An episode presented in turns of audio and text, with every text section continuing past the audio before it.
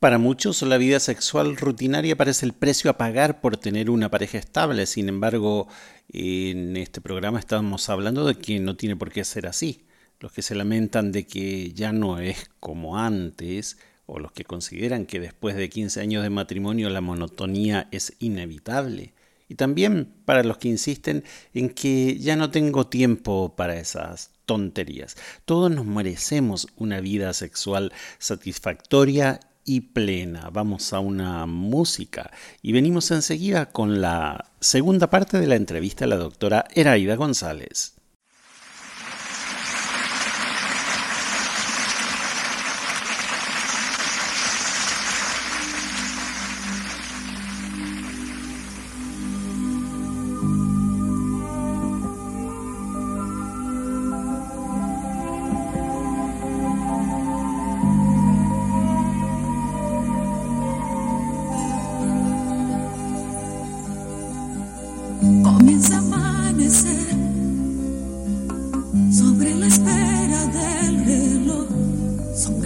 sleep.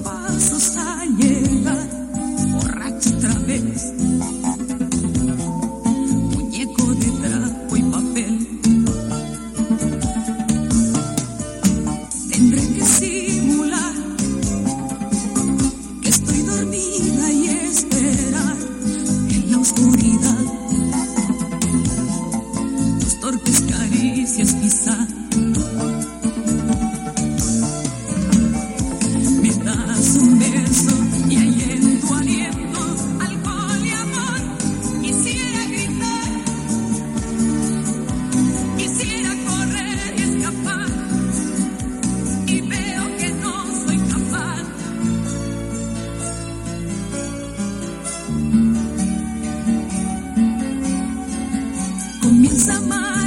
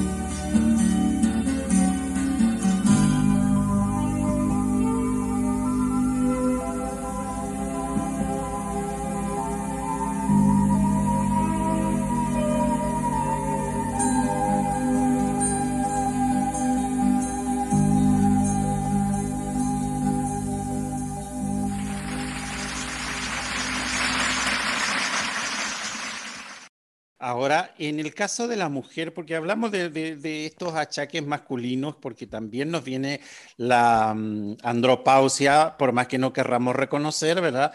En el caso de la mujer, eh, por ejemplo, el, cambio de la figura, del cuerpo, ¿no?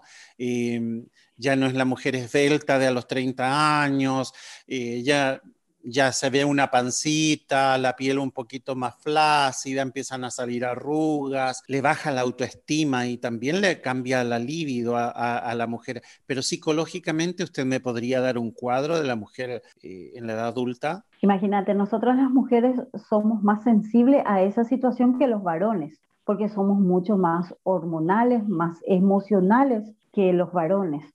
Nosotros las mujeres, por eso es tan importante, siempre estoy insistiendo, que podamos reconocer la edad y a la vez tener esa, ese autoestima de poder decir, tengo 20 años, tengo 30 años, tengo 60 años, y poder disfrutar cada etapa, porque como bien dijiste, la andropausia, pero nosotros eh, iniciamos mucho antes, la menopausia, ahí están los bochornos, bochornos, ¿a qué me refiero? Que de repente está sudando, tienen frío, tienen calor, tiene hambre, la agarra con ansiedad, con un estado depresivo, de diferentes formas. Vuelvo a insistir, tiene que sentirse cómoda la persona. Les cambia el carácter también. Inclusive hay mujeres que le llega la menopausia. Imagínate, llegué a tener una persona que a los 28 años le agarró la menopausia, que tuvo que transformar totalmente Inclusive tengo entendido ahí que hay obviamente formas de poder también tratar de antemano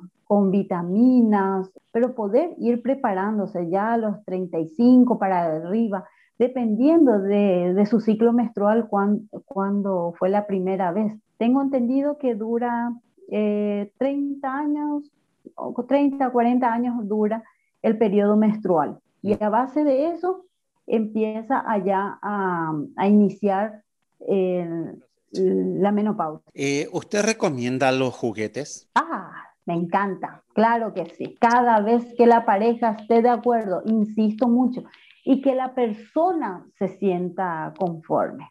Hay ocasiones que inclusive una de la pareja muchas veces quieren utilizar y la otra persona no. En ese caso, por favor, que no utilicen, que no utilicen, pero sí si la pareja, los dos están de acuerdo. Sí es la cosa más rica. Están los juguetes, los lubricantes, los anillos, los cordones, de todo tipo hay que se sienta segura nomás la persona que va a utilizar y la pareja que no haya, que no le esté discriminando por querer usar también esa, ese tipo de, accesorios. Correcto, la vez pasada conversábamos que eh, el amor empieza en la cocina, ¿no? Si, si la pareja, por ejemplo, tiene, eh, tiene la costumbre de cocinar algo rico juntos, eh, tengo un libro, entre paréntesis, ahí de cocina que se llama Cocina para Pecadores. En realidad eh, es cocina para pareja, ¿no? Eh, dice, la mayoría de los ingredientes dice que son afrodisíacos. Yo no, no, no es que le doy tanta bolilla a ese tema, ¿verdad? Pero pienso nomás que la cocina es, es un ambiente que une a la pareja. Cuando Totalmente. De una actividad que les deleita a ambos, hacer una rica cena, eh, tomar un vinito, si es que les gusta eso, o, un traguito, algo, o de última, bueno, un té o algo que, que, le agrade, y trasladar que sea todo un proceso, ¿no? Que no sea directamente eh, vamos, vamos a meter goles, ¿no? Sino que, vivamos el proceso, el proceso de, de reenamorarse, quizá es la palabra. Así mismo, con decirte un poquito más, mira que los varones en ese sentido son mucho más prácticos, como siempre estoy diciendo. El varón piensa con la cabeza, pero en cambio la mujer, la mujer necesita su tiempo, necesita su espacio, necesita ser estimulada para que pueda llegar al orgasmo total, de disfrutar los pequeños detalles. Y adivina a qué, Andrés, tenés que hacerle caso a tu cocina afrodisíaca. Ahí vas a encontrar mucha, mucha química naturales que ah. ayuda al cuerpo. Ingredientes naturales, sí, sí, sí. Totalmente. Por ejemplo, pongo el pescado, los frutos de mar, en el, en el, tema del proceso de una linda noche o un lindo día, no importa.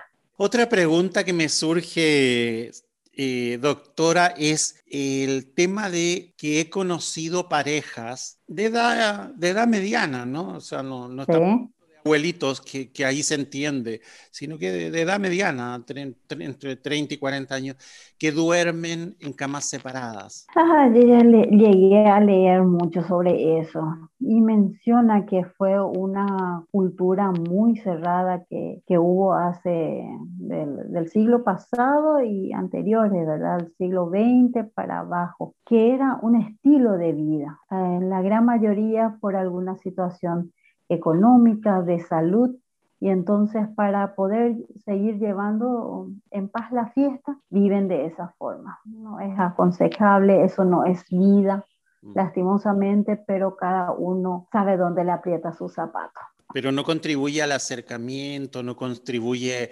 al, eh, al amor, al Para nada. tierno, no un abrazo en la noche, dormir como cucharita, eh, si uno es friolento que el otro te abrigue, no sé, son pequeños detalles que, que hacen a la relación, ¿no? Así mismo, pero son parejas totalmente, cada uno en camas separadas, piezas separadas, inclusive están en la misma casa, eh, hay ocasiones por los hijos que solo tener muchos casos de eso, eh, no nos vamos a separar hasta que los hijos estén en el colegio. Una guerra fría, mm, en silencio, cada uno por su lado, cada uno con sus respectivas amantes, pero no es vida eso. El ser humano tiene mucho para dar, tiene, eh, tiene la necesidad también de ser amado, de poder disfrutar de su, de su sexualidad, pero en esas condiciones no, no para nada luego. Y en tu consulta, mm, ¿llegan personas, por ejemplo, con un desconocimiento de cómo es y cómo funciona el cuerpo de la otra persona? Muchísimo, principalmente mujeres mayores.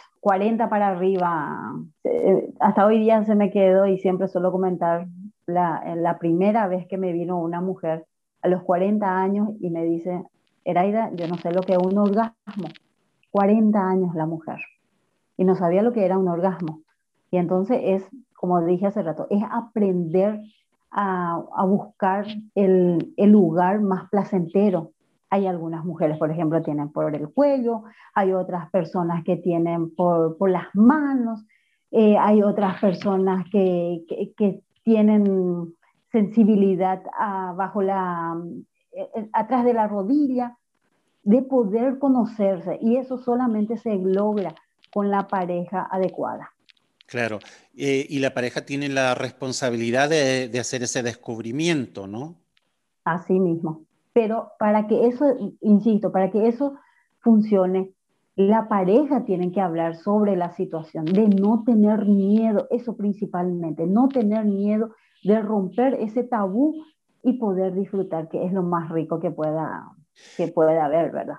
Sea, en, otras palabras, hablando de palabras y hablando de diálogo, todo empieza en el diálogo y termina en el diálogo.